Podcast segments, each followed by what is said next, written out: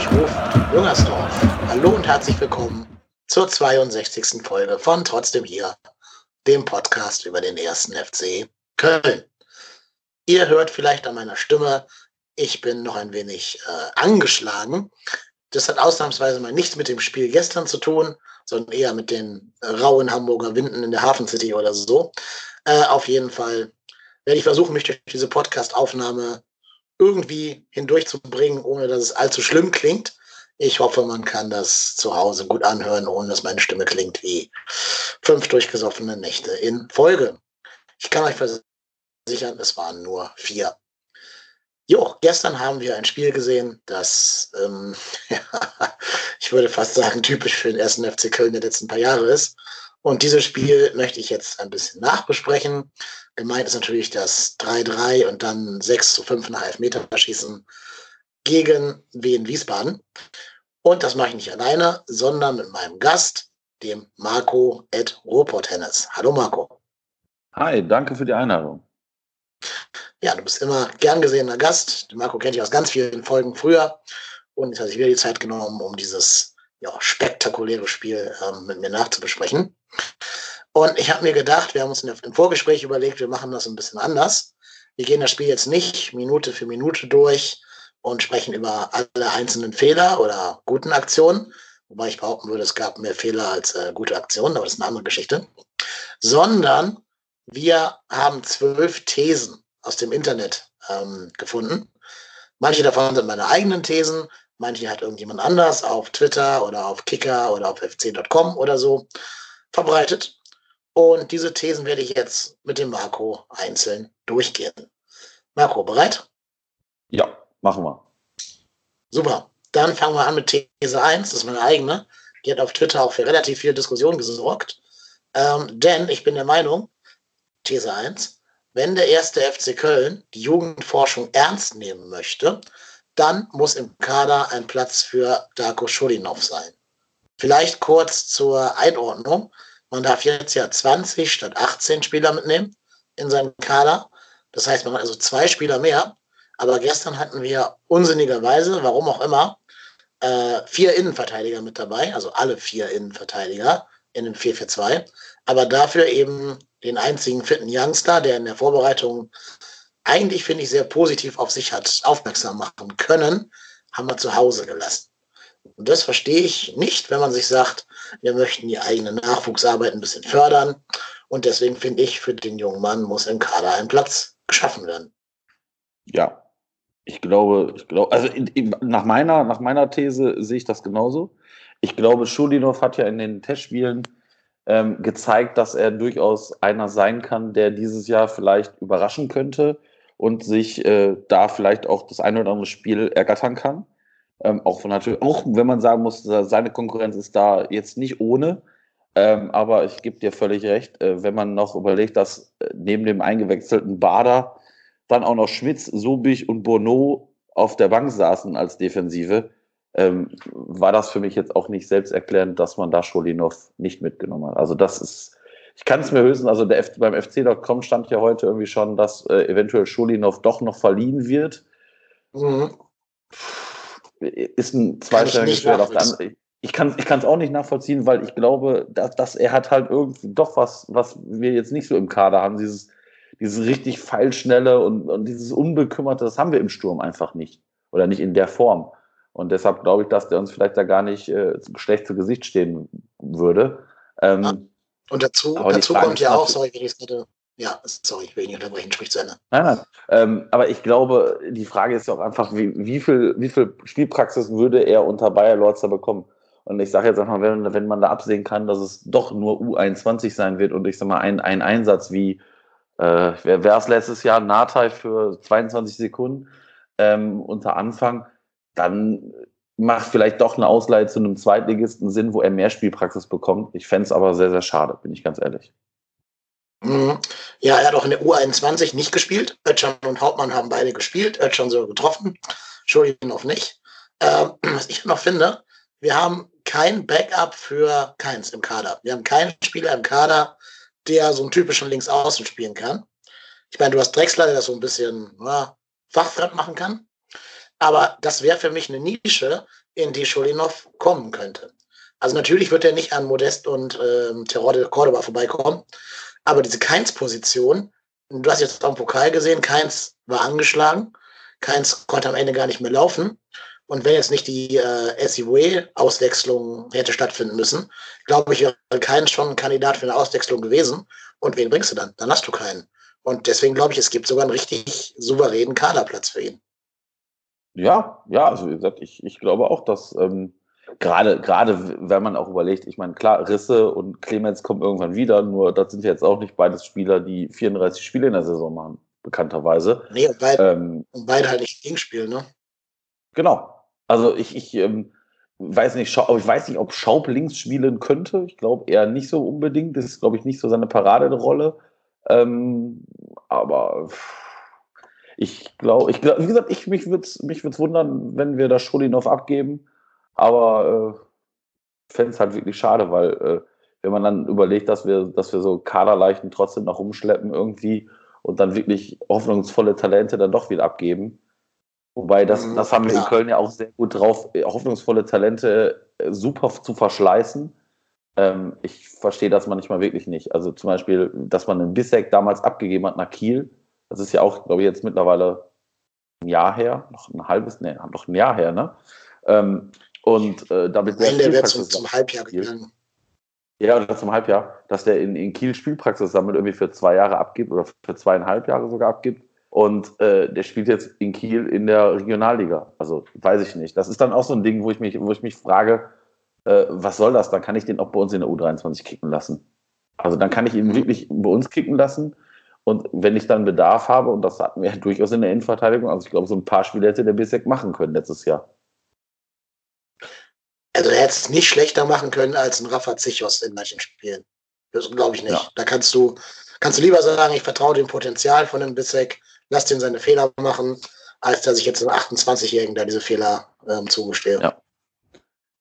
Apropos Raphael also, Schichers, Das war die erste These. Ja, bitte. Bin ich, bin ich bei Chichas eigentlich der Einzige, der, der glaubt, dass äh, Chichas aussieht wie, wie Versträte? Danke. Gut, dass du das sagst. Ich habe die beiden auch schwer auseinanderhalten können auf dem Platz. Die sehen sich echt also ähnlich. Ja, mit diesem Bart, dieser Frisur und dann haben die auch noch eine ich sag, ja? verhältnismäßig ja, ja. ähnliche Trikotnummer. Also ich finde, Versträte ja. muss die 8 abgeben. Das geht so nicht. Der muss die 7 oder keine Ahnung was bekommen. Also irgendwas, wo er schneller zu identifizieren ist. Mhm. Ich finde, Versträte sieht ein bisschen aus wie eine Mischung aus Raphael Zichos und dem einen von den Rocket Beans hier, äh, Etienne. Wenn du die beiden kreuzt, kommt da Versträte raus. das stimmt, ja. Ja, ja stimmt. Ja. Nee, habe ich aber auch gedacht. Gut, dass ich nicht der Einzige bin. Und ähm, ja, genau. Dann würde ich jetzt zur These 2 kommen. Meine zweite These wäre nämlich, es hätte nach 30 Minuten schon 3 zu 0 für Wien Wiesbaden stehen können.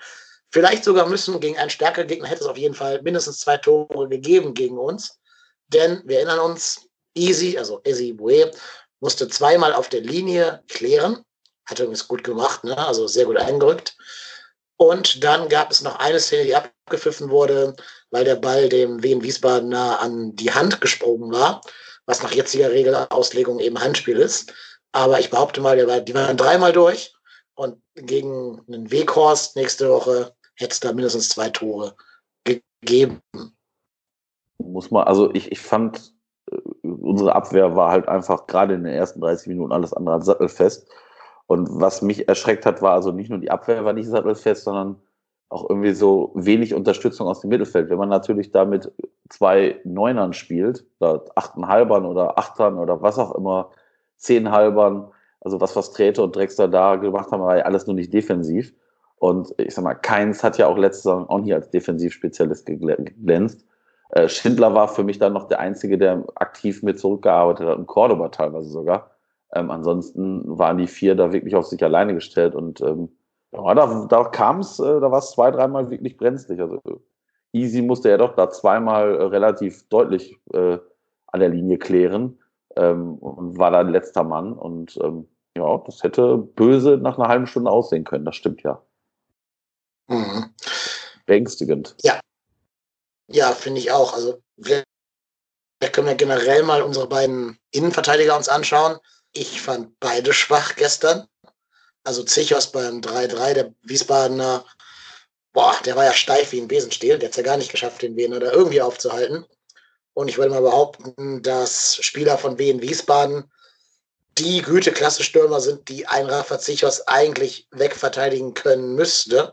Weil das sind ja Stürmer, so Grenze, dritte Liga, zweite Liga, haben sicher Qualitäten, aber das sind jetzt keine Spieler, gegen die er noch nie gespielt hätte, vom, vom Kaliber her. Das sind also nicht irgendwie Coman und äh, Gnabry oder so. Da sah er, finde ich, ganz schlecht aus. Aber auch unser einzig gesetzter Abwehrmann, also Mire, hat auch gezeigt, dass er noch viel Nachholbedarf hat. Ja, ja, also äh, von Tschichos, das klingt jetzt vielleicht ein bisschen böse, aber erwarte ich gar nicht mehr so richtig viel. Ähm, da, da, ist man ja nach letzter Saison schon so ein bisschen vorgeprägt. Ähm, vielleicht auch der Grund, wieso man dann noch Bono geholt hat, ähm, jetzt aus, vom, vom ersten Anderlecht. Aber von Meret war ich, äh, war ich das nicht in der Form gewohnt. Der hat vielleicht mal im Spiel ein so ein Ding drin, ja, aber ich sag mal, konstant über 90 Minuten auch, auch das, was Merea durchaus ausmacht, diese, diese klaren, durchaus steilen, scharfen Pässe, da war ja gar nichts. Also irgendwie hatte man ja das Gefühl, der hat noch, äh, die, die, der ist noch gefühlt in der Sommerpause und für den war das jetzt das erste Training nach äh, drei Wochen Durchsaufen auf Malle.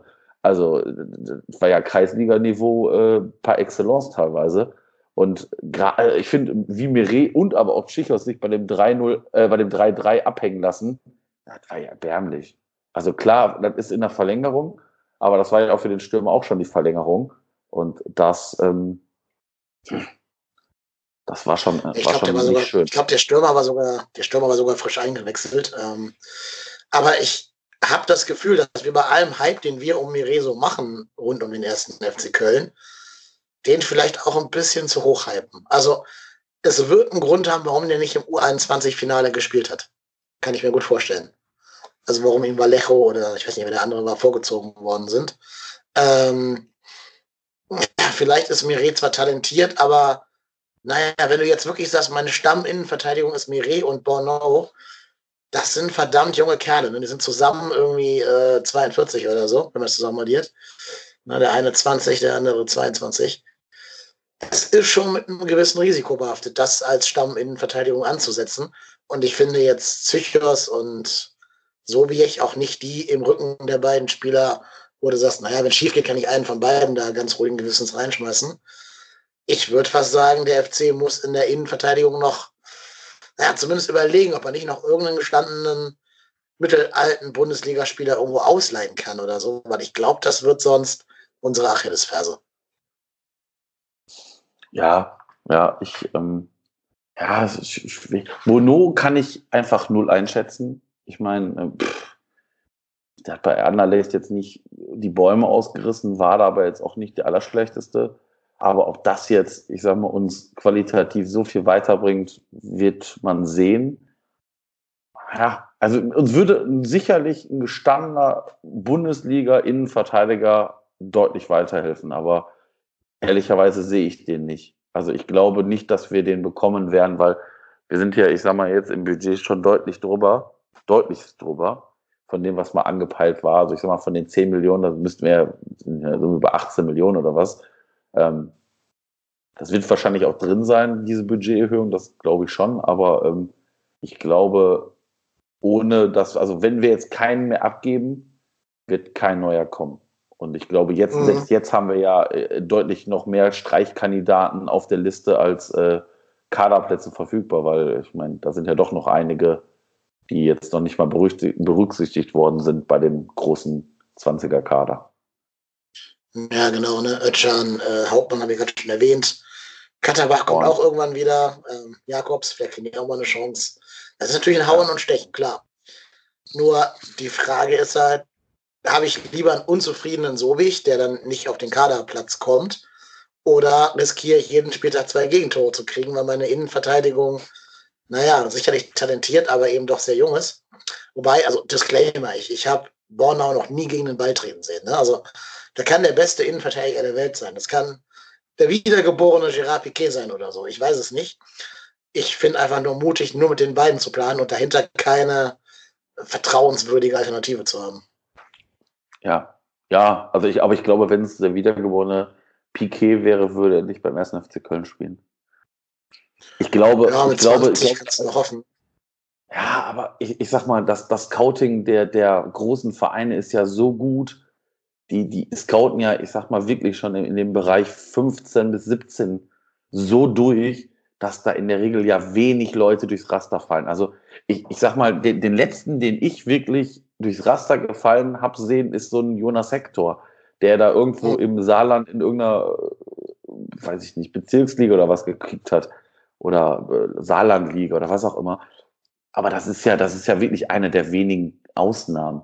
Ansonsten sind das ja alle Spieler, die, ich sag mal, schon durch irgendwelche Leistungszentren gehen und da irgendwo auch dann gut ausgebildet werden. Also, wie gesagt, ich habe Bono auch noch nicht kicken sehen. Äh, hoffe, hoffe, dass er äh, Nummer zwei oder Nummer eins Verteidiger wird, weil man damit das Thema Tschichos nicht in der Form mehr sehen wird, wie wir es jetzt im Pokal gesehen haben. Weil ich, also ich glaube, also Meret schätzt sich immer noch stärker an als ein Tschichos, das ohne Frage. Und dann muss man einfach gucken, wie es dann weitergeht. Aber also mich, mich, würde, mich würde noch ein gestandener Verteidiger auch, also ein Innenverteidiger auch glücklich machen. Mhm.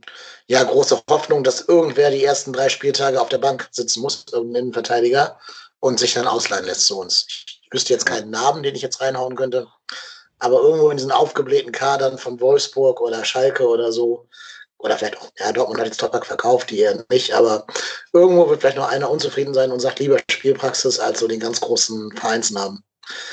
Aber gut, wollen wir zur These 3 gehen, bevor wir uns hier komplett ähm, jetzt in, in Kopfschmerzen reinreden bei unserer Innenverteidigung.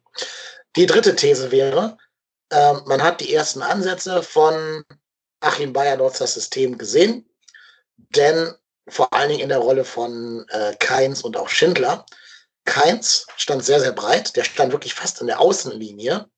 Es gab ganz viele Bälle, auf Sky zumindest, wo du dachtest, die kloppen den Ball jetzt ins Seiten aus und die machen so einen Pass ins Niemandsland. Und dann hat das Bild so ein bisschen aufgezogen und da stand da plötzlich der Keins. Ähm, und um das abzusichern, rückt Hector bzw. rückt Essibue ein und ähm, versucht eben dadurch, dass die, dass die Außenverteidiger ins Mittelfeld ziehen, den Zehnerraum so ein bisschen zu überladen. Ähm, und da ist jetzt die These dazu, die Absicherung funktioniert noch nicht. Also das hat man gut gesehen, fand ich jetzt gegen wen diese Vorstöße von, von Hector und Esiboye sind mannschaftstaktisch noch nicht richtig gut genug abgesichert. Ja. ja. Also mir ist es bei, bei Esibue deutlich, deutlich mehr aufgefallen als bei Hector, weil Hector nicht diesen ganz offensiven Drang hatte. Also Esibue hat ja, weiß ich nicht, wie oft äh, Schindel auch überlaufen. Und wenn das passiert ist und wir den Ball verloren haben, weil auch beide dann noch so ein bisschen zu ballverliebt waren und nicht direkt die Flanke geschlagen haben und vielleicht doch noch mal einen Übersteiger gemacht haben. Ähm, da war es dann wirklich so, dass die Seite völlig blank war und dann auch, ich sag mal, auch aus dem, weil wir halt auch keinen Sechser auf dem Platz hatten, also keinen nominellen Sechser auf dem Platz hatten, der Raum natürlich auch komplett offen war. Also dann musste wieder ein Innenverteidiger rausrutschen, dann hast du natürlich so eine, ich sag mal, dubiose Dreierkette da auf einmal hinten und es war äh, etwas Vogelwild, auch, wie gesagt, auch aufgrund der vorhin schon besprochenen These, dass Meret und Schichos jetzt auch nicht ihren besten Tag, glaube ich, hatten. Und ich glaube, mhm. das ist, das wird, das wird ein heikles Thema. Aber ich, wie gesagt, man wird ja sehen, also Skiri hat, ist ja heute ins Training eingestiegen, unser neuer Königstransfer. Wobei ich da auch, glaube ich, mal gehört habe, dass der auch Innenverteidiger spielen könnte. Mhm, ja, nur dann fehlt eben der Sechser. Also egal welche Baustelle du schließt, du machst eine andere damit auf. Wir haben noch den Höger. ja. Da kann ich auch Zichos ja. spielen lassen. Kommt für mich das Gleiche raus. Nein, das war, das war auch eher etwas äh, ironisch gemeint. Ja. Nein, aber ja, das stimmt. Ähm, ja, das stimmt. Ähm, ja, das wird noch, wird spannend werden. Also, ich meine, die Frage ist ja auch einfach, ähm, ich glaube, so ein Spiel gegen Wien Wiesbaden kann man ja nicht mit einem Spiel gegen den VfL Wolfsburg gleichsetzen. Ich glaube, nicht, dass wir gegen Wolfsburg mit Fastreite und äh, Drexler anfangen werden. Das glaube ich nicht. Ich kann mir vorstellen, dass Fastreite mit einem defensiveren da auftreten wird. Und äh, hoffe ich auch. Ja, also, wahrscheinlich nicht. Also, wenn Skiri im Training nicht irgendwie ganz platt wirkt, dann wird er spielen. Am Freitag, Samstag bin ich überzeugt Also würde mich, würd ähm, mich freuen, wenn, wenn Skiri da auch dann spielen würde. Ja. Mhm. Ja, da bin ich, da bin ich aber auch gespannt, wie du gerade schon gesagt hast, ob die Herangehensweise eher der Tatsache geschuldet war, dass man gegen einen Zweitligisten gespielt hat, oder ob die wirklich auch so vorhaben, gegen Wolfsburg, Gladbach, Bayern, Dortmund zu spielen. Wir werden am Samstag ein bisschen mehr wissen. Wir können aber direkt zur, von da aus schön elegant zur nächsten These überleiten. Denn die nächste These ist, vom Bayer Lorzer typischen Gegenpressing war gestern nicht viel zu sehen. Ja, das stimmt. Also zumindest nicht so extrem wie in den Testspielen. Also ähm, ich habe das Testspiel gegen Bologna gesehen. Da ist mir das extrem aufgefallen. Da habe ich gedacht, boah, alter Falter, wenn die das 90 Minuten durchziehen, dann brauchen wir aber einen 44er-Kader, weil dann sind nämlich von unseren Experten nämlich nach zwei Spielen sechs Spieler verletzt. Ähm, und weil das war schon eine Intensität, die ich so beim FC noch nie gesehen habe. Wirklich noch nie. Und ich bin ganz ehrlich, also bis auf Cordoba sehe ich auch keinen Stürmer, der das so mitgehen kann. Modest ist dafür zu, zu launenhaft, glaube ich. Ich glaube, das ist nicht so der Arbeiter. Und Terodde, der ist ja jetzt auch nicht so ein einer, der groß mit nach hinten arbeitet. Das ist einer, der, der in der Box steht und dann, wenn er gut steht, die Dinge auch reinmacht. Aber so ein richtig harter Arbeiter ist das ja auch nicht. Also Drexler. Da bin wenn ich gespannt. Ja, Drexler. Willst, wenn du Pressen spielst, brauchst du Drexler. Glaube ich, als genau. Balljäger. Ja. ja. Ja, genau. Der ist vielleicht nicht, Liga vielleicht nicht so, nicht so der Torejäger dann mehr, aber das hast du gestern so in Ansätzen gesehen. Wenn einer einen Innenverteidiger von hinten beackern kann oder ein Sechser, dann ist das, glaube ich, der giftige Drexler. Ja. Stimmt. Das, ja. Ähm, nee, aber ich kann dir nur zustimmen, was du gerade gesagt hast die Testspiele, ähm, vor allen Dingen das gegen Villarreal, da habe ich mich ein bisschen neu in meinen ersten FC Köln verliebt, muss ich ja schon zugeben. Ich bin eh großer Freund vom, vom Pressing und Gegenpressing. Na, ich, ich liebe diesen, diesen Klopp und den Atletico Madrid-Stil und so. Und ich habe mir immer gewünscht, dass irgendein Trainer mal sagt, hier, Jungs, Eier um den Tisch, wir spielen jetzt als erster FC Köln auch mal Pressing. Das war unter Stöger nie denkbar, das haben wir auch nicht drauf angelegt bei ihm. Aber Bayern hat in dem Villarreal-Spiel einiges versprochen, was so Pressing angeht. Also wir haben es ja teilweise echt geschafft, eine spanische Mannschaft zu pressen. Und das geht normalerweise nicht. Du kannst kein Spanier pressen. Die sind so, so ballsicher und so versiert. Und wir haben es echt geschafft, gegen eine spanische Mannschaft in der Vorbereitung äh, Ballgewinne zu erzielen. Vor allem auch mit dem kleinen äh, Cosciado so als Hetzhund, als Kettenhund. Ja, aber da war gestern gegen einen Zweitligisten, der bestimmt mit Pressing nicht so gut umgehen kann, leider sehr wenig von zu sehen, fand ich. Also fast gar nichts eigentlich. Was auch, auch ein bisschen daran lag, dass die Ketten zu weit auseinander standen. Also ich glaube, man hat versucht zu pressen. Gerade Drexler hat immer wieder situativ versucht, Zugriff zu bekommen. Aber da die Ketten so weit auseinander standen, hast du es nie wirklich geschafft, Druck auf den Ball führenden Wiesbadener auszuführen. Ja, das stimmt. Ich fand auch, die Wiesbaden hatten extrem viel Platz.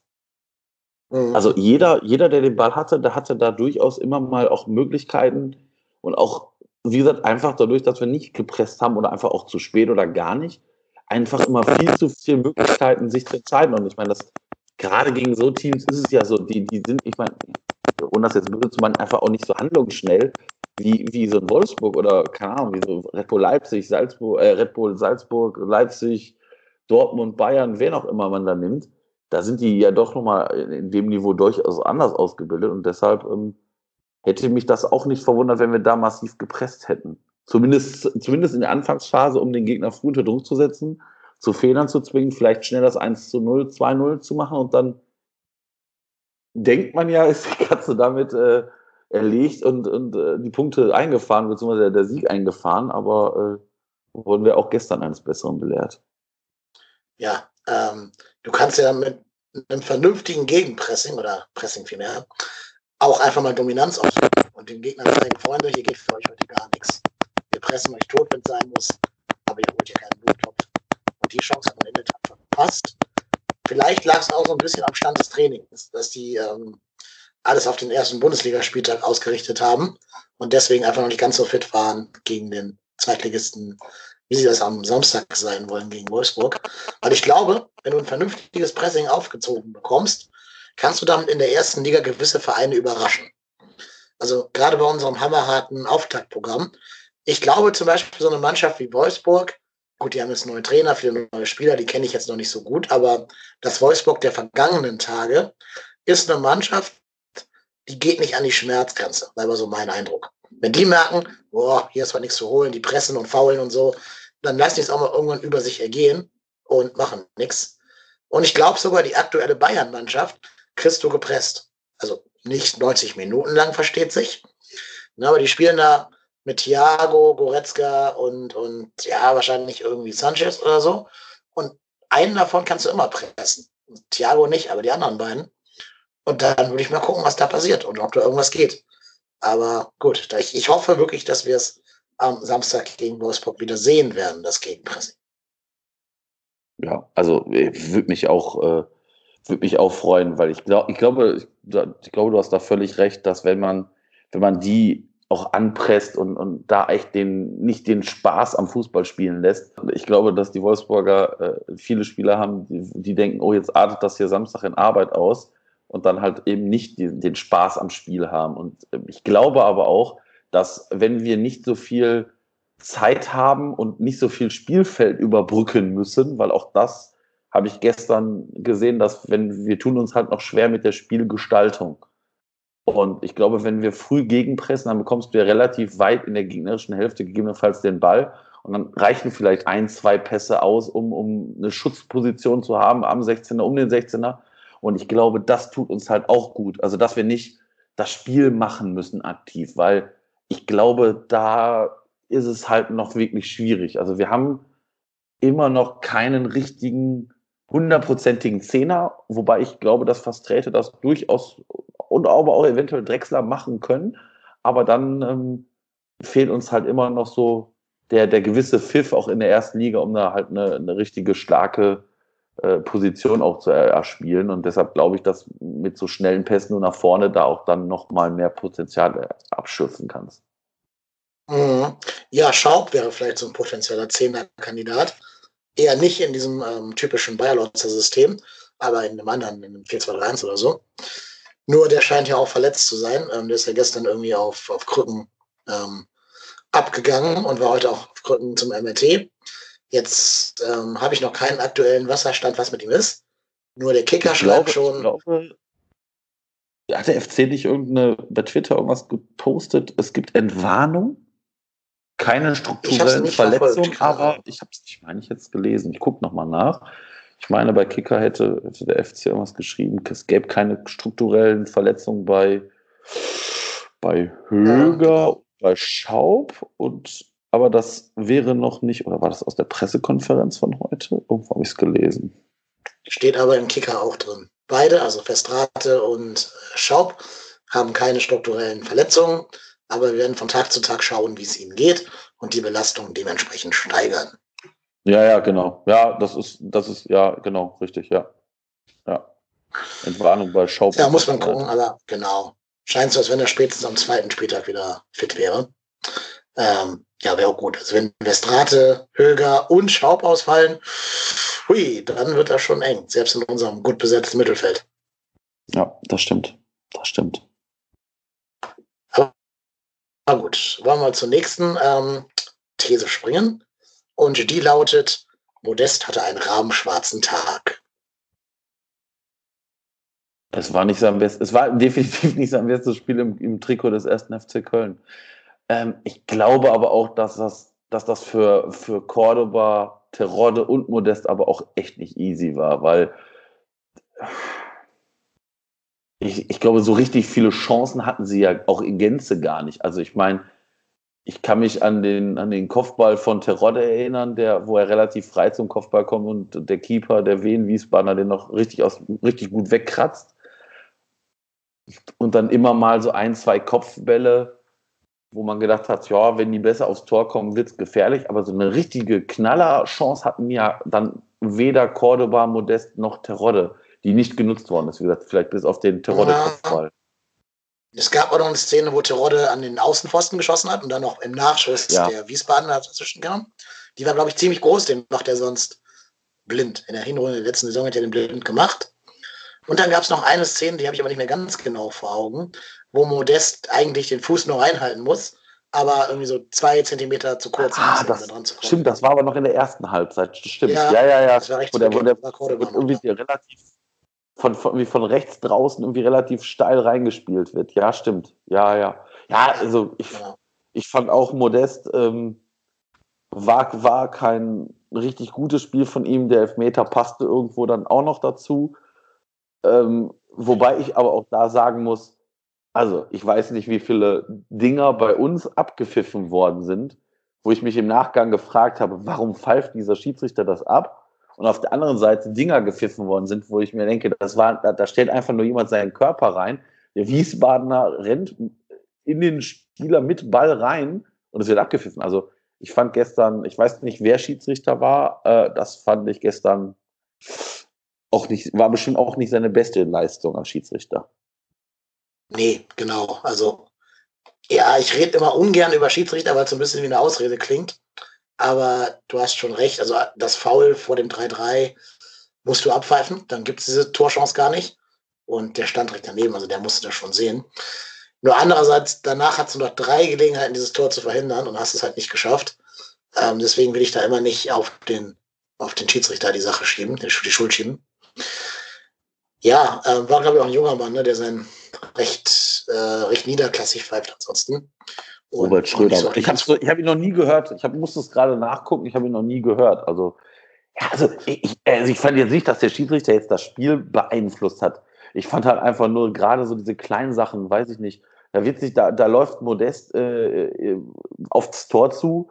Der Spieler von, von Wien schmeißt sich in ihn rein, prallt an ihm ab und es wird abgepfiffen. Stürmerfaul. Dann denke ich Mhm. mir, ja, Modest hat den Ball am Fuß. Also ich meine, und das, da gab es etliche Szenen, so, so eigentlich nur so Kleinigkeiten, die aber auf beiden Seiten wirklich unter, unterschiedlich gepfiffen worden sind. Und auch in einer, in einer ähm, Menge, wo ich gedacht habe, so, hui, also wenn, wenn, wie gesagt, ich bin auch nicht so der Schiedsrichter, äh, Auspfeif-Typ, der, der jede Situation da irgendwie doch gegen seinen Verein sieht, aber das fand ich gestern schon erschreckend und vor allem, weil ich auch mit zwei Nicht-Köln-Fans geguckt habe, die dann auch meinten schon so, "Boah, der Schiedsrichter, der ist aber heute nicht auf eurer Seite und äh, da habe ich gedacht, okay, Mhm. das ich jetzt, also dann sehe ich nicht als einziger ist so und ähm, aber ich glaube auch, das ist, äh, soll jetzt keine Ausrede sein für das 2-2 bzw. 3-3. Also das äh, haben wir schon gut selber verbockt. Ja, genau. Ähm, Gibt es, glaube ich, nichts hinzuzufügen. So, dann würde ich einfach mal zur nächsten These springen. Und die nächste These lautet, die Wechsel von Bayer Lorzer waren nicht immer nachvollziehbar. Ähm, ich habe nicht so ganz verstanden, warum Cordoba raus musste und Terodde für ihn kam. Also für mich ist Terodde eher der Ersatzmann für Modest als für den, um, Entschuldigung, für den umtriebigeren Cordoba. Die einzige logische Erklärung, die ich hätte, wäre entweder Cordoba war irgendwie angeschlagen und wir haben es nicht mitgekriegt, dass er so irgendwie signalisiert hat, hier Trainer, der Muskel macht zu, aber das hat man später ja gehört dann. Oder wegen der gelben Karte, dass man Cordoba als akut Platzverweis gefährdet eingeschätzt hat. Aber auch da gibt es für mich jetzt relativ wenig Anlass, das zu glauben. Also ich, ich glaube, Cordoba hatte ja relativ, relativ kurz vor seiner Auswechslung die gelbe Karte wegen Meckerns oder was bekommen, ne? Ähm, Ja, äh, also die, die Auswechslung kam für mich auch überraschend. Ich hätte auch eher auf Modest getippt. Wenn Bayer Lorzer da das Gefühl hat, er muss Cordoba, weil Cordoba ist ja schon ein hitziger Spieler. Also ich kann mich, der hat ja durchaus seine, seine roten und gelben, gelb-roten Karten und gelbe Karten ja in der Regel entweder durchs Trikot ausziehen oder durch Meckerei bekommen. Und ähm, ja, da, vielleicht hatte er da das Gefühl, er muss da Cordoba schützen. Ähm, wobei Cordoba doch sowieso jetzt am ersten Spieltag nicht spielt, oder? der Ist ist gesperrt gegen? Wolfsburg. Ja, Ja, der genau. ist gesperrt. Genau. Ja, ähm, pff, ja vielleicht, wollte, vielleicht wollte er aber auch einfach, das war aber, das war nach dem 2-2, ähm, ja, nee, also so ganz erklärend äh, fand ich den Wechsel auch nicht. Mich hat er, mich hat er überrascht. Ähm, Terodde jetzt, also nicht unbedingt die Einwechslung von Terodde, aber dass Terodde für Cordoba kommt. Ähm, da hätte ich Mhm. mir doch eher gewünscht, dass, weiß ich nicht, Bayer sich den Cordoba doch nochmal an der Seite zur Brust nimmt und sagt, "Long, pass mal auf, ich will mit dir hier die 90 Minuten durchspielen, da musst du dich jetzt mal ein bisschen disziplinieren und äh, er dann für den doch etwas blassen Modest Terodde bringt. Ähm, das wäre für mich eigentlich ein logischer Schritt gewesen, aber. Ja, vor allen Dingen mit der Sperre von Cordoba im Hinterkopf hätte sie sich hier jetzt ja richtig auspowern lassen können. Der hätte dann ja zwei Wochen Zeit gehabt zu regenerieren. Und dafür hättest du Modest halt schon ein bisschen geschont und den nicht 120 Minuten spielen lassen. Also hätte für mich auch in der Tat mehr Sinn ergeben. Vor allen Dingen, was auch auffiel, seit die beiden auf dem Platz waren, also unsere beiden Sturmtanks, Terodde und, und Modi, ähm, hast du eigentlich weniger Torgefahr gehabt, weil sobald die beiden spielen, ist ja keiner mehr im Zehnerraum. Ne? Also ja. von denen lässt dir keiner zurückfallen, sondern höchstens mal nach links oder rechts ausweichen. Das heißt, du musst deine Torgefahr rein über die Flügel ähm, machen oder, oder kreieren. Und deswegen war vielleicht auch ein Keins so auffällig in diesem Spiel, eben weil alles über die Flügel ging. Ja. Ja, also ja, das, das glaube ich auch. Ich meine, Keins fand ich sowieso mit, also nicht mit weitem Abstand, aber doch durchaus einen unserer besten Spieler auf dem Feld. Also das war schon, ich hab, musste mich wirklich zweimal wundern. Also ich habe irgendwie, ich hatte irgendwo mal gelesen, dass Keins wohl super gut trainiert und äh, in den Testspielen war das ja auch durchaus gut, was er gezeigt hat. Hat da ja, glaube ich, gegen, ich weiß nicht, gegen wen es war, was nicht, was, Bologna, zwei Tore auch gemacht. Ja, genau, Bologna. Also ich sag mal, ähnlich wie, wie dieser Seitfallzieher jetzt äh, im Pokal ja auch, ich sag mal, aus einer ähnlichen Position eingerückt und dann abgezogen. Und ja, das war schon, war schon, war schon okay, was also die Vorbereitung wohl gezeigt hat. Und deshalb habe ich mich gewundert, vielleicht hat Bayer Lorzer ihn ja doch noch hingekriegt, weil letzte Saison war ich ja du durchaus keins äh, kritisch. Und aber wie gesagt, vielleicht tut ihm das ganz gut, dass er mit, äh, mit Hector jemanden hinter ihm hat, der diese defensiven Part einfach abdeckt, weil ich glaube, dieses in der Fünferkette, das war nichts für ihn. Nee, genau. Das habe ich ja wiederholt letzte Saison schon gesagt. Du kannst keins nicht im 3-5-2 die linke Seite alleine beackern lassen und dann Erfolg erwarten. Ähm, insofern, ja, glaube ich schon, dass das neue System vor allen Dingen keins gut tun wird. Der darf sich eben nur nie verletzen, weil, wie schon erwähnt, wir haben keinen Backup links außen, wenn man nicht dem ganz jungen Noah Katterbach die Rolle langfristig zutraut. So, kommen wir zur siebten These. Ähm, Timo Horn war oder ist seit zwei Saisons sehr fehleranfällig geworden, was vielleicht auch daran liegt, dass er keine Konkurrenz im eigenen Verein hat. Ja, ja, also ich habe mich gestern dabei ertappt, dass ich sage, Horn war an allen drei Toren schuld, was so natürlich nicht stimmt. Ähm, am ersten, das war 100% seiner. Also wenn er den abtropfen lässt oder wenn er den wegfaustet, dann niemals, nie, nie, nie, niemals dahin, wo er ihn hat abtropfen lassen. Der, das war ja wirklich direkt auf den Fuß des Spielers. Und ich weiß nicht, ob beim, beim 2-2 er da drankommen kann. Das ist natürlich auch katastrophal verteidigt. Und ich finde auch bei dem, bei dem 3-3 irgendwie so ein, nicht, nicht ganz draußen, aber auch nicht im Tor, wieder auch so ein, ich finde, ich habe gestern getwittert, Timo, äh, Strafraumbeherrschung Horn. Ich finde einfach, das sieht man ja auch bei Ecken oder bei Freistößen, das ist nicht seins. Also Straf, also auf der Linie ist der wirklich, wirklich gut und das ist er auch äh, immer noch. Aber ich finde, diese Strafraumbeherrschung, die hat er einfach, da hat er sich einfach nicht wirklich weiterentwickelt. Ich weiß nicht, ob es an, an den Torwarttrainern liegt, ob es einfach oder an der fehlenden Konkurrenz im Kader. Ich meine, das kann natürlich sein, aber pff, ob das daran liegt, weiß ich nicht. Mhm. Ja, ich hat er jetzt kein Töpfchen mehr. kann mir schon vorstellen, ich kann mir schon vorstellen, dass er da eine relativ, in einer relativen Comfortzone ist beim FC. Also Kessler, ganz verdienter Mann, wichtig für den Verein und für die Mannschaft nach innen, aber halt keiner, der nach seiner Krone greift. Also der irgendwie Platz 1 streitig machen möchte. Vielleicht hätte es Horn also wirklich mal gut getan, wenn du irgendeinen Spieler, einen Torwart holst, der vielleicht noch nicht da ist, wo Horn ist, aber das Selbstverständnis hat, da hinzukommen in den nächsten zwei Jahren und dem Horn in jedem Training klar macht, hier, Freundchen, zeig was oder ich bin an dir vorbei. Mhm. Ja, ja, klar. Ja, ich, ich, aber ich meine, gut, ich meine, das, das braucht man ja in der Regel nicht nur auf der Torhüter-Position. Ich glaube, das tut ja jeder Position eigentlich ganz gut und jedem Spieler ganz gut, das nicht diese Comfort Zone zu haben. Ähm, aber ich glaube auch Horn, wobei, Wobei, ich glaube, hat er eigentlich schon jemals drei Elfmeter überhaupt gehalten? Der hat noch nie einen Elfmeter gehalten. Also außer dem Testspiel gegen Southampton. Ich kann mich an keinen Elfer erinnern, der jemals in einem Pflichtspiel gehalten hätte. Ich auch nicht. Ich auch nicht. Also wie gesagt, vielleicht ist jetzt der Knoten geplatzt. Ich und, hoffe es. Äh, also, er wird noch Torhüter. Ähm, ja, mit ja, den Qualitäten auf der Linie musst du auf jeden Fall mehr Elfer als Null halten. Ja, ja. Ja, wobei, also ich sag mal, bis auf den dritten gehaltenen Elfmeter war, also der erste war ja schon sehr Torhüter dankbar und auch der zweite war ja jetzt auch nicht so platziert geschossen, dass man den auf gar keinen Fall halten kann. Der dritte, der war schon, der war schon gut gehalten. Ähm, ja, also ich glaube, Horn hat, sein, hat seinen Fehler zum, zum 2-1 definitiv und seine Mitschuld, würde ich es mal behaupten, am 3-3 durch die drei gehaltenen Elfmeter wirklich wieder ausgebügelt. Das, äh, ja, also Horn muss fast froh sein, dass es ins Elfmeterschießen ging.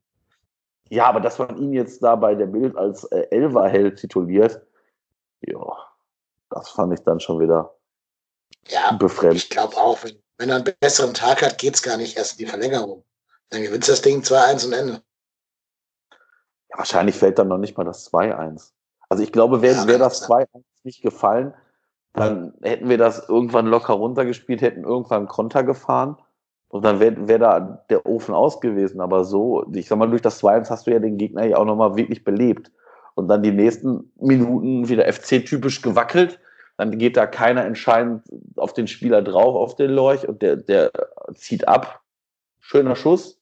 Und dann steht es halt 2-2. Haben ja wieder alle da äh, schön in der Innenverteidigung geschlafen. Und äh, ja. Aber das ist aber auch was, das kann ich nicht nachvollziehen. Also ähm, ich kann mich an diese Szene, ich weiß nicht, ob das vor dem, nee, das war, das war das war später, das war nach dem 3-3, als Modest nochmal liegt, wir den Ball äh, irgendwie vor dem eigenen 16er haben, Hector dann, äh, den, anstatt den Ball einfach nur rauszuspielen, irgendwie dann nochmal so ein übermotiviertes Tackling macht und dafür die gelbe Karte sieht. Ähm, äh, manchmal habe ich mich gefragt, was, was geht da gerade bei uns ab? Also ich meine, ich weiß, also ne, fast Räte hatte irgendwie angezeigt, Achtung, da liegt ein Spieler von uns, spielt doch bitte den Ball raus. Hector erobert den Ball, äh, spielt weiter, geht in den Zweikampf und flext den Gegenspieler da weg. Und äh, äh Terodde ist ja dann auf ihn losgestürmt und hat ihn äh, unmissverständlich angebrüllt. Das war, das war bei Sky sehr gut zu sehen. Ähm, ja, da, da erwarte ich eigentlich auch von einem Kapitän ein bisschen mehr. Bisschen mehr. Also ich fand auch gestern Hector, das war auch kein, richtig, richtig gutes Spiel von ihm. Da habe ich auch schon bessere Spiele hast du jetzt Hast du jetzt eine wunderschöne, elegante Überleitung zu meiner achten These unbewusst gebaut? Denn die achte These ist in der Tat, Hector hat sein Mojo verloren. Hector war ja früher so diese quasi die Unfehlbarkeitsmaschine. Der hat nie spektakulären Dinge gemacht, aber alles, was der gemacht hat, hat Hand und Fuß und war solide. Und ich finde so letzte Rückrunde und jetzt in diesem Pokalspiel ist ihm dieser Nimbus der Unfehlbarkeit so ein bisschen abhanden gekommen. Ja, das ist, ich glaube aber auch, dass, ähm, ich, ich sag mal, der hatte ja immer diese komfortable Rolle, dass er so aus dem, Nix kam, aus dem Nichts kam, sich irgendwie so in diesen Kader gespielt hat und auf einmal so dieser Überflieger war, aber der hatte ja, ich sag mal, im Team, der, der war kein Kapitän zu dem Zeitpunkt, das war noch Matze Lehmann, und der hatte ja, glaube ich, auch nicht so diese Führungs- Verantwortung intern. Und ich glaube, da spielt es sich vielleicht auch noch etwas freier auf. Und ich glaube, äh, ich sag mal, gerade in diesen beiden Stöger, den letzten beiden, also vorletzten beiden Stögerjahren, lief es ja sowieso grundsätzlich schon mal sehr, sehr rund. Da spielt es sich dann vielleicht auch noch mal einfacher. Und ich glaube auch, ähm, von so einem Hector erwartet man in der zweiten Liga ja dann auch noch mal mehr als, als üblich. Da wird dann wieder geguckt, oh, der hat einen Marktwert von kam, hat 14 Millionen Euro. Der muss also mindestens siebenmal so gut sein wie, wie ein Ausverteidiger, der nur zwei Millionen Euro Marktwert hat. Und ich glaube, das ist halt einfach schwierig. Ja, und ich glaube, dass ihm weder das Kapitänsamt noch diese Erwartungshaltung gut tun. Ich glaube, der wäre besser beraten, wenn er einer unter vielen sein könnte und keiner so richtig auf ihn guckt, dann würde er seinen Stiefel runterspielen und da alles ganz solide machen. Aber es ist einfach zu viel passiert. Er wurde jetzt zu oft hin und her geschoben so oft haben sie gesagt, hier, du musst jetzt auch noch den Spielaufbau vom FC Köln äh, gestalten. Du als Linksverteidiger, Jonas Hector, du bist der Kapitän. Und du hörst ihn ja auch nie irgendwie nach dem Spiel in Interviews oder so. Die Interviews geben ja immer Drexler, Terodde, äh, Timo Horn, aber ganz selten mal Hector. Deswegen glaube ich, dem wäre sogar selber lieber, wenn man ihn eigentlich in Ruhe lassen würde mit irgendwelchen verantwortungsvollen Positionen. Ja, ja. Ja, aber also da, dafür bin ich ja nicht zu, dafür bin ich natürlich auch nur Außenstehender. Also ich würde ja, ich würde ja gern mal Mäuschen spielen in der Kabine, bin ich ganz ehrlich. Ich würde gern mal wissen, weil ich, ich, ich sag mal so, Bayer Lorzer hätte ja durchaus auch einen anderen Kapitän bestimmen können. Und das, also ich glaube, Bayer Lorzer ist ja jetzt nicht so ein Markus Anfang, der da irgendwie populistische Entscheidungen trifft, sondern ich glaube, Bayer Lorzer ist ja schon sehr, sehr äh, reflektiert, da irgendwie geht er an die Sache dran als, als, ich sag mal, studierter Lehrer. Und ich glaube, dass der das schon einschätzen kann, ob das so ein, ob das so ein Hector kann. Und vielleicht sieht er mehr in ihm oder vielleicht hat Hector, ich sag mal, intern eine andere Ansprache an die, an die, an die Teamkollegen. Ähm, ich sag mal, für mich muss der Kapitän da auch keine tollen Interviews geben, weil, ich meine, das die Sky-Interviews, die kann ich mir sowieso alle schenken, wenn man, wenn man mal ganz ehrlich ist. Die fragen immer das Gleiche. Und äh, ernsthaft, was soll ich denn nach so 120 Minuten, soll ich dann noch sagen, ja, jetzt haben wir nicht gut gespielt. Weiß doch jeder, dass wir nicht gut gespielt haben. Also da muss mir doch kein Jonas Sektor dann noch erzählen. Also, aber ich gebe dir recht, ich gebe dir recht, so eine unauffällige Rolle äh, würde, glaube ich, auch besser zusammen naturell passen. Ja, und ich finde, so ein richtiger anderer Kapitän drängt sich auch kaum auf. Also, du kannst Timo Horn nehmen, aber der war A auch sehr fehleranfällig, wie wir gerade schon rausgearbeitet haben. Und B nimmt nicht jeder Trainer gerne einen Torwart, weil der zu weit weg ist. Dann ist Terodde so ein Typ, den könntest du nehmen. Der hat aber keinen Stammplatz. Das heißt, du baust dir deine Baustelle auf, wo dein Kapitän auf der Bank sitzt und alle anderen sind ja quasi neu. Ja, ja das stimmt. Das stimmt.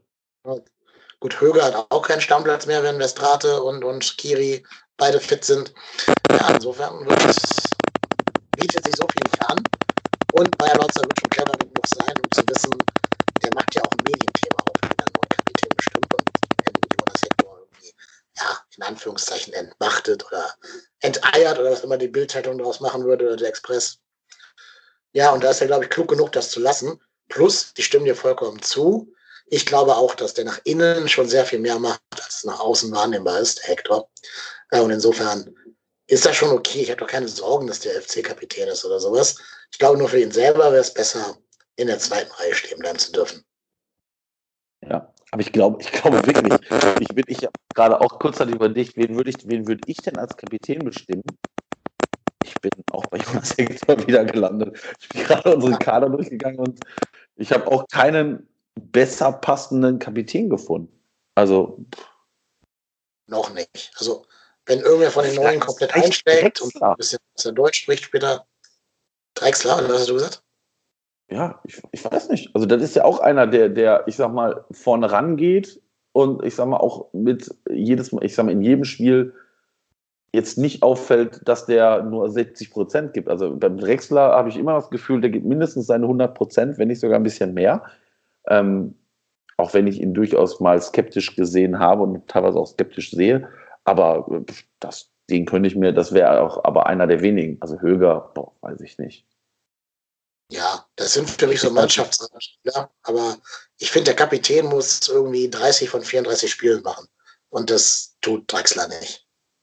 Ja, das stimmt, ja. Da käme für mich wirklich nur Timo Horn in Frage. Also, wenn man sich einen Kapitän, Torwart, äh, haben möchte, also einen, der nicht ganz aufs Spiel Einfluss nehmen kann, wäre vom Typ her höchstens noch Timo Horn Konkurrent für, für Hector. Ja, naja, klar. Das ist natürlich. Aber gut, kommen wir doch mal zur, zur neunten These. Das ist jetzt so ein bisschen die These, die das ganze Spiel quasi zusammenfassen soll. Ähm, die neunte These ist, der FC ist ein Trottel. Man sagt ja immer, die Nürnberg der ist ein Trottel aber der FC halt auch. Also du kriegst im Endeffekt zwei Tore ja geschenkt von Wiesbaden. Köln weiß ja selber nicht, wie die 2-0 gegangen sind. Das wissen wir nicht. Also dieser Kai- und Seilfallzieher war natürlich schön anzuschauen, aber der war ja im Leben nicht so geplant. Der wollte den Ball ja aufs Tor zimmern und nicht in die, in die Ecke, in lange Ecke schlenzen. Und das andere Ding war auch so ein bisschen Jungfrau zum Kinder. Und dann steht es ja 2-0. Und anstatt zu sagen, jo, vielen Dank, wir spielen das jetzt hier souverän abgeklärt runter, sagen wir, nö, nö, Wiesbaden, kommt doch her, nehmt doch auch am Spiel teil und schießt noch zwei Tore. Wir haben Lust auf 120 Minuten plus ein Meterschießen. Und das ist halt so typisch. Also es war für mich so ein typisches Spiel der letzten Saison. Du lädst den Gegner in der ersten Minute schon zu einem fast Tor ein, wo halt nur Eziboe verhindern konnte, dass es 1-0 stand. Und du fängst dir Gegentore nach langen Bällen, weil alle sich angucken und keiner irgendwie richtig eingreift. Du legst Slapstick-Einlagen hin, wo alle sich denken, boah, Alter, du spielst Bundesliga, wie kann das sein? Und lädst deinen Gegner ein, der dir von der Klasse her unterlegen ist, von der individuellen Klasse, lädst ihn ein, dir drei Tore einzuschenken. Also mit Verlaub, das hat Bayer Lorzer, äh, ich finde gut, dass Bayer Lorzer und die ganzen Neuen das einmal schon mal erleben durften, diesen, dieses, ja, diesen Gendefekt vom ersten FC Köln. Wir sind ein Trottel. Man kann es halt nicht anders sagen. Wir sind wahrscheinlich ein liebenswerter Trottel, ein netter Trottel, aber wir sind ein Trottel. Ja, das stimmt.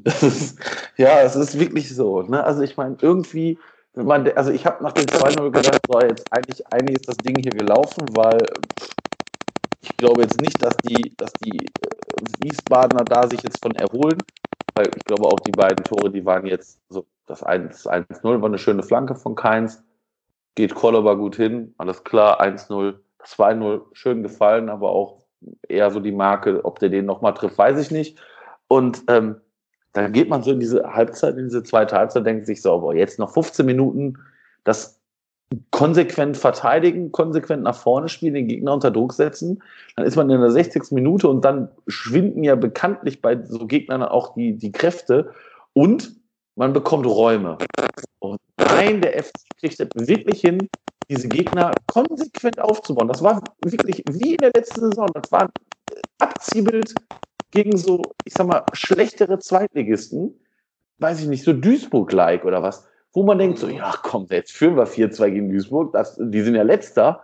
Die hauen wir jetzt aber mal hier geschmeidig aus dem Stadion. Nein, der FC kriegt das hin.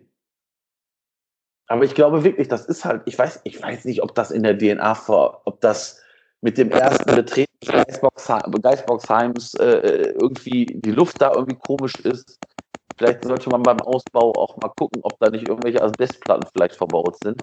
Also mittlerweile äh, ist das ja wirklich bezeichnend, dass, dass es wirklich wenige, wenige Ausnahmen der, also als Saisons gibt, wo es wirklich nicht so ist.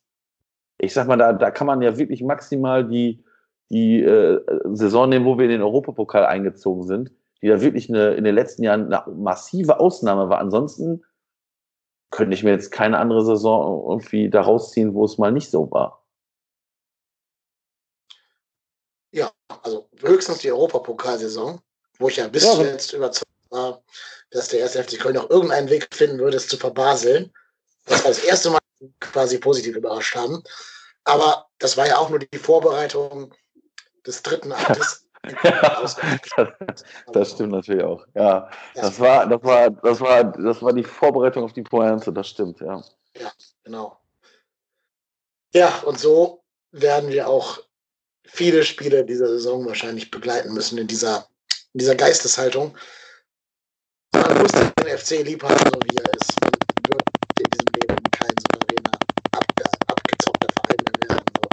Wir werden nie im Leben Augsburg oder, oder Hertha BSC werden, die dreckig 1-0 in Führung gehen, das einfach runterverwalten. Und zur Not mit jedem Trick der Welt dann noch 10 Sekunden rausschinden. Ich weiß gar nicht, ob ich das will, ob ich so ein Verein sein will, weil das ist auch hässlich zu gucken und eklig.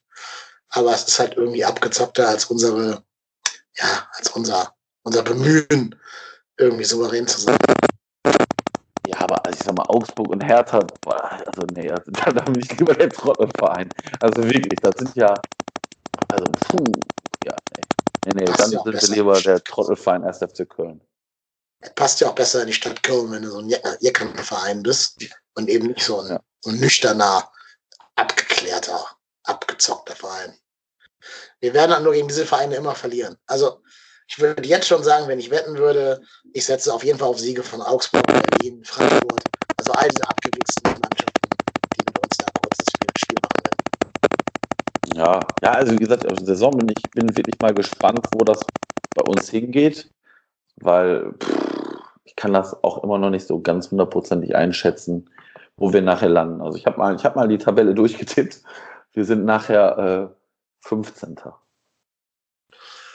Ja, würde ich jetzt sofort unterschreiben, ehrlich gesagt. Also, ja, ich auch, aber, aber das waren, also, das waren aber auch nicht viele Punkte Abstand. Ich glaube, es waren vier Punkte Abstand nur. Ja, gut, du bist einen Spieltag vor Schluss gerettet, wenn es gut läuft. Ich würde es nehmen. Ich würde, wenn ich jetzt unterschreiben könnte, sofort unterschreiben. Hauptsache nicht Relegation oder Abstieg. Nur, also ich habe sogar tatsächlich ein etwas optimistischeres Gefühl für die Saison, was immer ein ganz schlechtes Zeichen ist. Nur ich glaube, du wirst dieses Jahr nicht viele Punkte brauchen, um drin zu bleiben. Wie viel hatten wir bei deinem, bei deinem Tabellentipp? Ähm, äh, 48. 48? Ja. Boah, glaube ich eben nicht. Ich glaube, du kommst mit 35 oder so auf Platz 15 dieses Jahr. Ich sehe nicht, wo Berlin, äh, also Union Berlin, ähm, Paderborn, Mainz, Augsburg, Düsseldorf, wo die alle 45 Punkte hernehmen sollen. Also bei mir waren es zwei, also waren zwei auch massiv abgeschlagen und dann war es so ein Viererkampf um den Relegationsplatz. Also abgeschlagen waren Paderborn und Düsseldorf. Und dann äh, dritter, also Relegationsteilnehmer war der SC Paderborn. Ähm, dann ja mit Augsburg, Punkten in die Relegation bist. Das glaube ich, also ich glaube nicht, dass du mit 57, 47 Punkten in die Relegation bist. Gab es, glaube ich, noch nie, kann ich mir nicht vorstellen. Ich bin mal gespannt. Also ich, ich, ich glaube, das wird wirklich ein hammerhartes Jahr, weil ich glaube auch, äh, wie gesagt, wir tun uns ja eigentlich gegen alle Teams irgendwie doch schwer. Also gegen die Kleinen tun wir uns sowieso immer schwerer. Und ich sehe schon wieder so Frankfurt, die werden uns, ach nein, ey. Dann holen die so einen Alex Meyer wieder aus der Versenkung oder irgendwie so andere Spieler. Marco Russ, Kopfball, drei Top-Kopfballtore. Ja, genau. Marco Russ und, boah, weiß ich nicht, Gladbach und Ari van Lenz zurück oder irgendwie so Spieler, wo man denkt, oder Patrick Herrmann oder nur so Gestalten, wo man denkt, äh,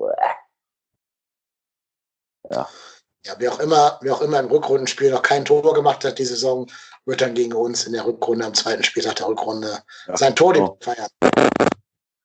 Ja, erstmal Doppelpack. Doppelpack in 35 Sekunden.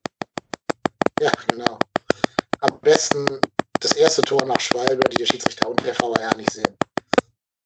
ja, ja, ja, das, ja, das ist schon. Wo spielt eigentlich gerade Granit Chaka? Achso, ähm, machen wir weiter mit der zehnten und letzten These, die ich habe. Meine, das ist jetzt meine These wieder. Meine These ist, der Man of the Match war Ehisi Bue. Ehisi. Mhm. Das kann ich auch kurz begründen. Ich finde, wir hatten ja lange Jahre die Rechtsverteidigerposition als ähm, ja, Schwachstelle des großen Kaders. Ne? Da durften sich ja seit Ümit Ösat die verschiedensten Gestalten ausprobieren. Miso Bretschko, ähm, äh, Schmitz, Bader und dann gab es die Stelle gar nicht mehr im 3-5-2 und ich bin sicher, ich vergesse gerade noch zehn andere. Lukas Klünter, ja. Keine Ahnung, bestimmt noch ganz viele andere. Aber so richtig, dass du sagst, ja, dem vertraue ich, mir, dass nichts anbringt, so wie links Hector, hatten wir nie. Ich glaube, mit Easy könnten wir so einen Mann gefunden haben. Also mir hat der richtig großen Spaß gemacht. Nicht nur wegen seiner beiden Rettungsaktionen, die beide auch sehr artistisch und sehr spielintelligent waren, sondern ich finde, er hat einen guten Drang nach vorne, gute Bewegung, viel Geschwindigkeit ähm, und kann den Ball auch ganz gut behaupten. Ich würde sogar fast sagen, wir haben ja vorhin gesprochen über Spieler, die so ein bisschen durchs Raster fallen und nicht gescoutet werden. So einer könnte easy tatsächlich sein der ist ja auch gar nicht mehr so jung. Der ist jetzt ja nicht irgendwie das 19-jährige Wunderkind ähm, aus, aus Belgien, sondern der ist ja schon gestandener Spieler. Und ich kann mir schon vorstellen, dass der, wenn er so weiterspielt, in zwei Jahren bei einem größeren Verein als bei uns spielen wird. Ja, also ich, ich muss gerade ehrlich sagen, ich fand, den, fand, den, fand das Auftreten auch gestern sehr, sehr, sehr gut. Wie gesagt, ich glaube, da muss man nur aufpassen, dass man, wenn er diese Vorstöße macht, nach hinten besser absichert. Aber das ist ja natürlich jetzt nicht, ich sag mal, wenn er nach vorne gehen soll und das mit einleiten soll, dann ist es nicht seine Aufgabe, noch gleichzeitig mit hinten abzusichern. Deshalb würde ich ihm das jetzt nicht ankreiden. Aber ja, also mein Man of the Match war Florian Kainz. Ähm, mhm. Aber Easy kam da äh, direkt kurz dahinter. Also das war, die beiden waren für mich da sehr auffällig. Wobei ehrlicherweise auch Schindler, ich gestern fand ich, fand ich gut. Also ich, ich meine, auch bei Schindler hatte man haben ja viele gesagt, oh, das ist jetzt auch wieder so ein Spieler, der, der kann nur zweite Liga und was wollen wir denn mit dem, der bringt uns nicht weiter. Ich muss ganz ehrlich sagen, diese, diese äh, Seite Schindler, Isibue, die hat schon ordentlich Dampf. Also da muss man ganz ehrlich sagen, also da habe ich, äh, hab ich schon gedacht, wow, das sind schon zwei, die da auch ordentlich Dampf geben können. Ähm, das, das macht schon Spaß. Ja, also ich glaube auch, die Seite wird uns noch einiges an Freude bereiten, die rechte Seite. Keins wäre auch mein zweiter, mein zweitplatzierter Man of the Match. Ich habe mich dann letztlich für äh, Easy entschieden, weil ich glaube, die ersten 30 Minuten hat Keins ziemlich im Blödsinn gespielt. Da ging ja wirklich jede Flanke ins äh, Torhaus. Und dann hat er eben seine, seine Sternmomente gehabt. Und ja auch den Elfmeter trotz kaputter Wade sehr souverän, souverän verwandelt. Also ja, mit Keins könnte ich auch leben als Man of the Match. Wollen wir, Marco, zum Abschluss noch die Startaufstellung von Wolfsburg versuchen zu basteln? Ja, können wir gerne versuchen. Gut, ich wollen wir äh, Thomas Kessler ins Tor stellen oder lassen wir doch? Nein, also Horn, also der Elfmeter-Killer muss jetzt drin bleiben. Also wer drei Elfmeter hält, ist gesetzt für die Saison. Äh, nein, also ich, ich glaube, vielleicht ist es aber auch bei Horn so, also ich habe das manchmal das Gefühl, dass ich Horn aber auch irgendwie auf eine andere Stelle setze, weil jeder immer davon spricht, der geht mal irgendwann zu einem großen Verein und er ja selber auch mal gesagt hat, naja, wenn, wenn er wechselt, dann nur so Liverpool oder sonstiges. Und irgendwie hat man ja dann doch immer im Kopf, oh, der kann das. Ähm, ich glaube, es gibt Bundesligisten, die am schlechtesten Start heute Also ich glaube, das ist dann auch doch jammern durchaus auf hohem Niveau. Also ich glaube, der Zug für den großen Wechsel ist abgefahren mit 26. Das ist ja heute schon fast schon ein Steinalter. Ähm, ja, aber ist ja gut. Also wenn er bei uns bleibt, hast du noch zehn Jahre Ruhe auf der Position oder, oder sagen wir acht Jahre. Und das finde ich gut. Also klar. Soll bleiben, soll seine Leistung wieder ein bisschen stabilisieren. Vielleicht geben ihm ja die drei gehaltenen Elfmeter da auch den nötigen Auftrieb. Links, ich denke mal Jonas Hector, da geht kein Weg dran vorbei. Rechts, wenn er fit ist, easy. In der Mitte, Meret dürfte gesetzt sein. Ja, und jetzt wird spannend, ob wir da den jungen und nicht der Mannschaft lassen oder doch noch mit einem der kleineren Übel äh, leben wollen. Ja, also das, das wird wirklich, das wird wirklich ein spannendes Thema, ob, ob, äh, ob Bayer Lorzer da Bono spielen lässt, ob ihn da schon so weit äh, im Kader sieht, weil ich meine, so viele Trainingseinheiten hatte der jetzt auch noch nicht mit der Mannschaft. Das ist irgendwie, wann ist der verpflichtet worden? Montag? Dienstag? Ja, irgendwie sowas, ne? Ja, also pff, da ich ihn jetzt auch noch nie habe spielen sehen, glaube ich, dass Chichos nochmal eine Chance bekommen wird. Ich glaube, Chichos und Meret werden spielen. Einfach weil Bono jetzt noch nicht so oft mit, mit dem Team trainiert hat. Genau, der kam am Dienstag, ich habe gerade nachgeschaut. Ja, glaube ich auch. Wobei Zichos gegen Weghorst Huiuiui, äh, naja. Ähm, da hoffe ich, dass alle anderen da hinten einen guten Tag haben und das ein bisschen absichern werden. Ja, ja. Also, ja, das, das äh, wird, wie gesagt, das wird sowieso ein heikles Thema. Also, gerade, gerade, ähm, wobei ich auch glaube, dass wir gegen Wolfsburg defensiver im, im Mittelfeld agieren werden und das ist dann auch wieder die Frage, ich sag mal, wenn ich dann irgendwie wen auch immer da noch vor mir habt, der noch ein bisschen mehr mit absichert, dann wird es vielleicht auch für die, für die Verteidiger auch noch ein bisschen einfacher. Weil mhm. haben wir ja auch gerade schon besprochen, dass ich sag mal, dass der, dass der Verband äh, da nicht so organisiert war im Mittelfeld und ich sag mal, die Lücken zwischen Defensive und Mittelfeld, die waren dann teilweise doch schon erschreckend. Der Platz. Ich gucke gerade, wer bei Wolfsburg alles gerade spielt. Ähm, ja, Wout Wegos, ne, finde ich einen bockstarken Stürmer. Ich muss jetzt zugeben, dahinter, ja, spielt Joao Victor, den kenne ich jetzt so detailliert nicht. Und ein Felix Klaus. Also es ist gar nicht so die ganz große Monsteroffensive, wie ich vorhin gedacht habe. Auf der Bank haben wir noch einen Jonas Mali, das wäre auch so ein Spieler, der gegen uns sein eines Saisontor schießt. Und den, ich glaube, relativ erfolgsversprechenden äh, Xaver Schlager. Aber wenn du seriös spielst, kannst du die schon, kannst du die verteidigen. Da musst du halt Weghorst irgendwie mit zwei Mann beackern und hoffen, dass von da hinten neben keiner einen allzu großen Sahnetag hat. Aber auch da potenzieller ähm, Kandidat für ein Tor gegen uns natürlich Janik Gerhardt. Ja, klar. Janik Gerhardt Hattrick. Das ist, das ist ja. Gerhard ja. Hattrick incoming. Also das ist äh, äh, und Maxi Arnold. Boah. Freistoß. Freistoß aus 40 Metern, der keiner ja. war, unberechtigterweise. Ja, ja. Den Nachstoß, ja. ja.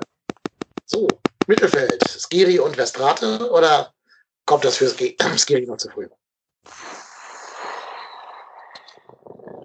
Der hat heute sein erstes Training gemacht. Ja, ich weiß es nicht. Also ich, ich, boah, ich glaube, das steht und fällt damit, wie viele Leute, wie fit ist Verstrate. Höger war ja auch ein bisschen angeschlagen. Ich glaube, das wird und steht und fällt damit, wie fit sind Höger, Verstrate und Co. Ob Skiri, ich weiß nicht, ich weiß nicht, ob man so Spielern damit einen Gefallen tut, nach viermal mit der Mannschaft trainieren, das erste Spiel zu machen. Ich, ich kann das noch nicht so ganz einschätzen. Also dafür habe ich noch nie auf so einem Niveau Fußball gespielt, um das hundertprozentig einschätzen zu können, ob das was bringt oder ob das nichts bringt. Aber also, ich sag mal, aus der, Mangelung, aus der Mangelung an Defensiven würde ich ihn wahrscheinlich bringen, ja. Wenn beide fit sind, würde ich erstmal Höger und Festrate starten lassen und Skiri wirklich eine Woche gönnen, um sich einzuleben beim ersten FC Köln. Ich glaube, der, also, der kann ja auch kein Deutsch. Woher auch, klar, logisch.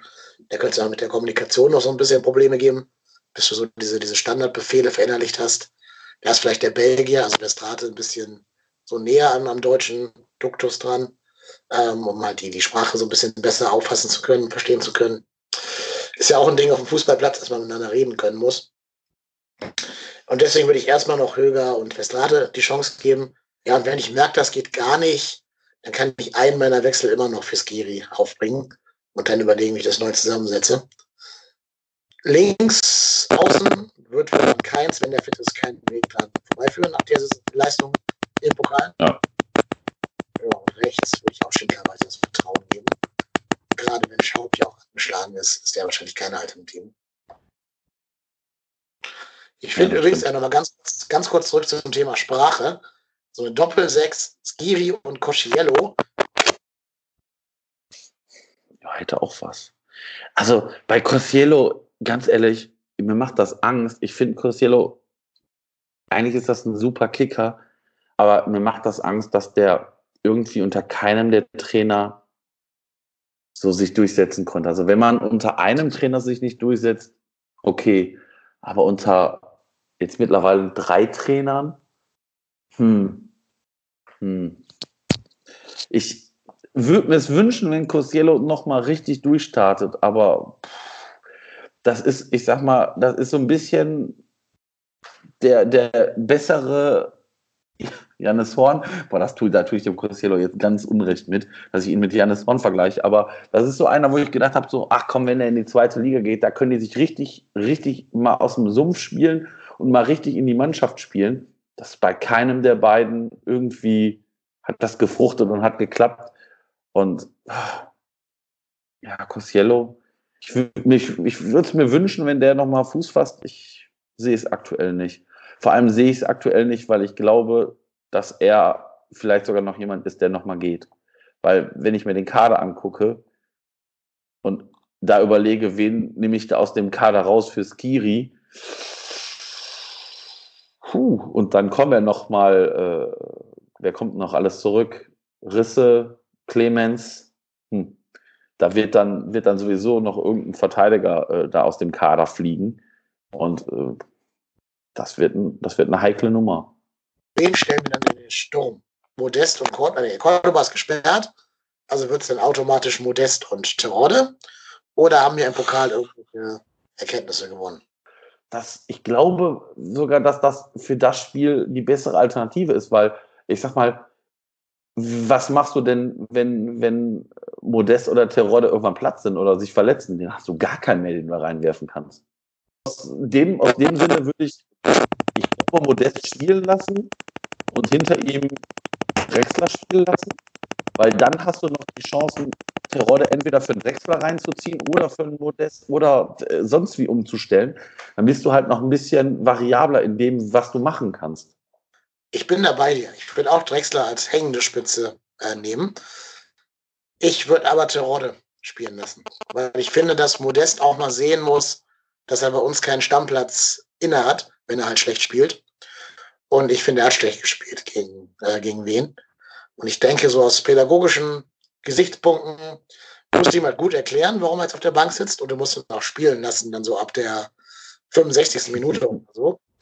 Aber ich würde ihm erstmal als Zeichen setzen, hier Freundchen, auch du stehst nicht über der Mannschaft.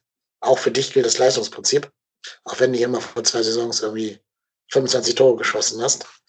Und deswegen würde ich erstmal Terodde und Drexler. Also ich, ich könnte auch mit, mit Terodde und Drexler leben. Also ich glaube, aktuell hätte ich auch nicht gedacht, dass ich das irgendwann mal sage, dass Cordoba unser Stürmer Nummer eins ist. Also das hätte ich vor zwei Jahren ja. sicherlich nicht geglaubt, dass ich das mal sagen kann. Und zu Recht, also zu Recht auch Stürmer Nummer äh, eins hinter Terodde und Modest ist. Also hätte mir das einer vor zwei Jahren gesagt, dass ich das mal sage in kürzerer Zeit, hätte ich den wahrscheinlich für verrückt erklärt und eine Menge Geld gegengesetzt. Ich finde den auch einfach. Ich finde den super. Ich mag, wie der spielt. Ich mag diese, diese Unstoppbarkeit, die der so in seinem Spiel drin hat. Ich muss sagen, ich gönne wenig Spielern den Erfolg jetzt in der ersten Liga so sehr wie John Cordoba. Würde mich sehr freuen. Auch, also der spielt ja eine gute Saison, wenn er acht Tore schießt. Der muss ja nicht wieder 20 Tore schießen. Wenn der so acht, neun Tore schießt, bin ich vollkommen zufrieden, solange er weiter so im Dienst der Mannschaft ackert und rackert, wer das bis jetzt getan hat. Das ist das, was man Markus Anfang halt echt zugute halten muss. Der hat Johnny Cordoba echt wieder auf Linie gekriegt. Ja, das ist richtig. Wann können wir eigentlich Jannis Horn abgeben? Wann, wann, wann können wir den endlich mit der Schubkarre irgendwo hinfahren? Ist das endlich mal so weit? ich habe heute gehört, die wollen Horn gegen Albon austauschen. Was ich halt überhaupt nicht verstehe. Also den Spieler, der für uns zu schlecht ist, wir nehmen den Spieler, der für die zu schlecht ist. Also, was soll das? Ich verstehe das nicht, wenn das denn stimmt, dieses aber, Gerücht. Aber ist Albornoz nicht, war das nicht Stammspieler bei denen? Ja, keine Ahnung. Ich bin bei Hannover nicht drin, weiß ich nicht. Ich gucke in die zweite Liga jetzt im Moment. das, ist auch so, das ist so richtig Kölner elitäre Arroganz. Das ist, geht mir ja genauso. Ich, ich gucke ja auch nicht so, ach, der Marktwert von einer Million. Ja, das kann ja nur ein Knaller sein, Alborn. 28. Ja. Ich meine, ich verstehe, dass wir noch einen Linksverteidiger holen, ähm, weil wir sagen, Janis Horn bringt es nicht und wir brauchen einen Backup für, für, äh, Janis, für Jonas Hector. Aber naja, Albonos weiß ich jetzt eher nicht. Vielleicht hat er zu viel Gehalt für Hannover, dass sie deswegen sagen, die brauchen einen mit weniger Gehalt und ihn deswegen mit uns tauschen wollen. Ja, ja. Übrigens, das muss ich auch noch sagen, ähm, zum Thema hier, ich gucke in zweite Liga und so. Ich folge genau zwei Vereine in der zweiten Liga. Das sind die beiden Hamburger, also St. Pauli und der HSV. Wenn wir das irgendwie hinkriegen würden. Fände ich einen super geilen Transfer. Rick van Drongelen. Der war so eine Bank da hinten drin, hat seinen Elfmeter dann so souverän und sicher in die Maschen gedroschen. Und wenn du dem chronisch klammen HSV ein bisschen Kohle auf den Tisch legen würdest, weiß ich nicht, ob sie den abgeben würden oder nicht. Ich glaube es nicht, weil der zu wichtig für die ist. Aber das wäre so ein Spieler, auf den würde ich mich beim ersten FC Köln sogar freuen. Ja, stimmt. Also ich, ich, ja, stimmt. Der war, ist ja auch noch nicht so alt, der ist ja, kann man 20. Ja, so. ja das, ähm, ja, aber ich glaube, der HSV, der ist ja jetzt auch nicht, also die haben ja, die haben jetzt nicht ganz, also die haben ja doch durchaus schon ein paar Spiele auch abgegeben. Ja. Ja, ja, sowas. Jedenfalls, er würde jedenfalls gut in unsere Benelux-Abwehr reinpassen. Ah ja, also, wir, also ich habe ja auch immer das Gefühl, unsere, unsere Scouts, die scouten nur da, wo sie gerade Urlaub machen. die sind einmal über Belgien nach Frankreich gefahren. Wir haben die doch nicht gemacht das ganze Jahr, oder? Ja, also ich glaube sehr, dass das Armin Fee äh, Frankreich sehr zugetan ist und Belgien. Aber ähm, was ich, ich finde es schon eine gute Transferphase. Und Belgien, Nein, nein, nein, alles, ist, alles gut. also Belgien ist so das Go-To-Land. Ne? Das Land, wo du hingehst, wenn du ähm, junge, talentierte Spieler fischen willst, die noch nicht ganz so auf dem Radar von England sind oder von anderen poten potenten äh, Geldgebern. Und deswegen glaube ich schon, dass es clever war, nach Belgien zu gehen, auch wenn es halt so wirkt, wie der Armin kauft im Urlaub ein paar Spieler. Ich habe gerade mal geschaut, also Albonos nicht im Kader, jetzt im Spiel gegen Jan Regensburg. Hat also weder gespielt noch war er im Kader, oder doch, wurde eingewechselt. In der 79. habe ich ihn gerade noch gefunden. Kam in der 79. rein. Ja, aber, aber also ist der nicht, ist der nicht rein theoretisch Katterbach für diese Position als Backup vorgesehen? Ich hoffe es. Also, ich glaube, mein, äh, mein Statement war schon klar, dass ich hoffe, dass die jungen Leute mal eine faire Chance kriegen. Und dann muss ich da vielleicht nicht Katterbach, aber Ismail Jakobs. Oder Chance Ismail geben. Jakobs, ja, es ist ja, ich meine, wer, wer der, also ich meine, wenn wir da, ich sag mal, zwei oder drei, also ich sag mal, wenn wir jetzt Jakobs, Katterbach, Schulinov, da einfach mal drei Leute mit in die Verlosung nehmen, wird es natürlich für drei andere, ich sag mal, etablierte dann auch eng, aber ich meine, rein also ich glaube auch, dass so ein Katterbach, einem Jakobs und einem Schulinov, ich das auch durchaus erklären kann, dass ich sage, pass auf, du machst hier keine 30 Spiele, du machst vielleicht neun und dafür vielleicht noch 25 in der zweiten Mannschaft. Dafür wirst du aber in den neun Spielen, spielst du mindestens eine Halbzeit oder mindestens mal 30 Minuten. Ich glaube, das kann man denen ja vermitteln. Und ich glaube, das ist ja, ich glaube, das ist ja aber auch so ein, so ein Grund, wieso wir zum Beispiel vielleicht so, so ein Talent wie Natai irgendwann jetzt verlieren, weil der hat ja bekanntermaßen den Vertragsentwurf der Kölner abgelehnt und wäre dann nächstes Jahr ablösefrei. Ähm, aber ganz ehrlich, da kann ich auch einen Nachteil durchaus verstehen. Der hat letztes Jahr 22 Sekunden gespielt. Ohne Ballkontakt, wohlgemerkt. Ohne Ballkontakt. Genau. Und, also, und nicht 22 Sekunden, weil er sich nach 23 Sekunden am ersten Saisonspiel so schwer verletzt hat, dass, dass er keinen Fußball mehr spielen kann. Sondern weil, weiß ich nicht, Markus Anfang und aber auch danach André Pavlak es nicht für nötig gehalten haben, die Spiel, den Spielern Spielplatz zu geben. Hat er gesagt, ja, jetzt müssen wir erstmal den Aufstieg eintüten in Dresden, äh, gegen, gegen Fürth. Und dann werden wir durchaus den einen oder anderen sehen, der noch spielt, der gerne mal spielen möchte. Ja. Das habe ich danach nicht. Das war dann so eine viel gute Geschichte, wo dann nur die Etablierten spielen durften, um da ja keinen Stress zu kriegen. Habe ich auch null verstanden. Bis heute nicht. Also ich meine, aber jetzt mal ganz im Ernst, aber das kann mir doch keiner erzählen. Klar, die haben auch alle eine Auflaufprämie und eine Torprämie und eine Punktprämie und was nicht alles. Aber das, das kann ich doch, das kann ich doch zwei Spieltage vor Ende kann ich denen noch mal sagen, pass mal auf, Leute. Wir nehmen jetzt hier mal, also dass also ich meine, dass wir jetzt da nicht mit der U19 gespielt haben in den nächsten Spielen, ist ja nachvollziehbar. Aber mal einen oder zwei, vielleicht mal einen von Anfang an in den Kader schmeißen oder, oder von Anfang an in, in, in die Startelf nehmen und einmal mitzunehmen, dann hätte ja jetzt auch nicht. Die, ich glaube einfach, dass, dass das uns gut tun würde. Und ich glaube auch einfach deshalb gehen ja dann auch, ich sag mal, Spieler, die irgendwie gut sind. Äh, Aus der U19 haben wir ja dann auch jemanden an Schalke verloren, weil die einfach sehen, dass das bei anderen Vereinen durchaus anders gemacht wird. Also ich sag mal, zum Beispiel Schalke, die bauen ja zum Beispiel relativ häufig mal auch eigene Jugendspiele ein. Und dann finde ich es halt einfach schade, dass wir es halt nicht hinkriegen. Ja, und vor allen Dingen, es ging ja auch für den Gegner um nichts mehr. Ich glaube, wir haben ja gegen Regensburg dann gespielt. Für die ging es Ja. auch um nichts mehr. Also du kannst nicht mal sagen, ich lasse die erste Elf spielen, damit keine Wettbewerbsverzerrung stattfindet im Abstiegskampf oder so. Du hättest problemlos die ganzen Katterbachs und, und Natais der Welt da reinschmeißen können und mal gucken, wie die sich so schlagen unter Wettkampfbedingungen. Aber Genau. Ich will es jetzt nicht aufrollen, das haben wir alle schon besprochen in der Rückschau damals. Ähm, nur ich glaube, der FC muss sich da auch ein bisschen überlegen, ob er nicht mal ein Leitbild entwickeln möchte, in dem Nachwuchsarbeit eine größte Rolle spielt. Ne? Weil ich glaube, nach Hector kam ja gar nichts mehr. Also Klünter vielleicht noch für ein paar Spiele, aber das zählt ja nicht. Aber so den richtigen, so richtig eine Perspektive geben die jungen Spielern eben nicht. Und gerade jetzt, wo man eine neue Regel hat, wo man also statt 18 20 Spieler in den Kader nehmen darf, hast du ja quasi zwei Jugendspieler for free, die du immer mitnehmen kannst, weil die früher nicht hätten mitfahren dürfen. Dann musst du natürlich stimmt. einem deiner Innenverteidiger wehtun. Dann musst du natürlich sagen, hier Zichos oder so wie ich, sorry für euch eine Tribüne. Aber ähm, du kannst ja auch einem Bornau sagen, hier Junge, du bist jetzt seit fünf Tagen im Training, ich lasse dich erstmal zu Hause, du kriegst einen Fitnesstrainer an die Hand gestellt, mach dich mal fit.